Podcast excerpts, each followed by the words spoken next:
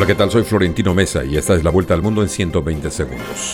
Rusia respondió a las promesas de la OTAN de apoyar a Ucrania con ataques aéreos por tercera noche consecutiva, mientras el presidente estadounidense Joe Biden se encuentra en Finlandia, nuevo miembro de la Alianza Militar Occidental.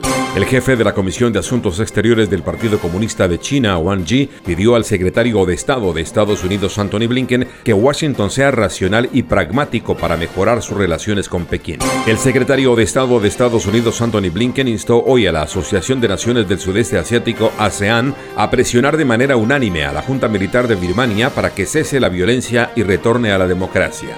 La Organización de Investigación Espacial de la India ultimaba los preparativos finales para el lanzamiento hoy de la misión espacial Chandrayaan-3 al polo sur de la Luna, tras el fallido alunizaje de hace cuatro años.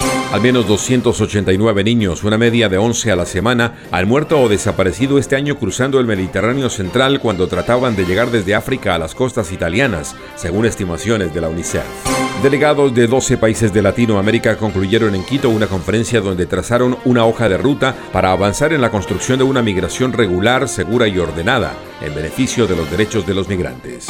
La Corte de Constitucionalidad de Guatemala, máximo tribunal del país, dejó sin efecto un dictamen judicial que ordenaba la suspensión del partido político Semilla y el consecuente desaforo del candidato Bernardo Arevalo de la segunda vuelta electoral.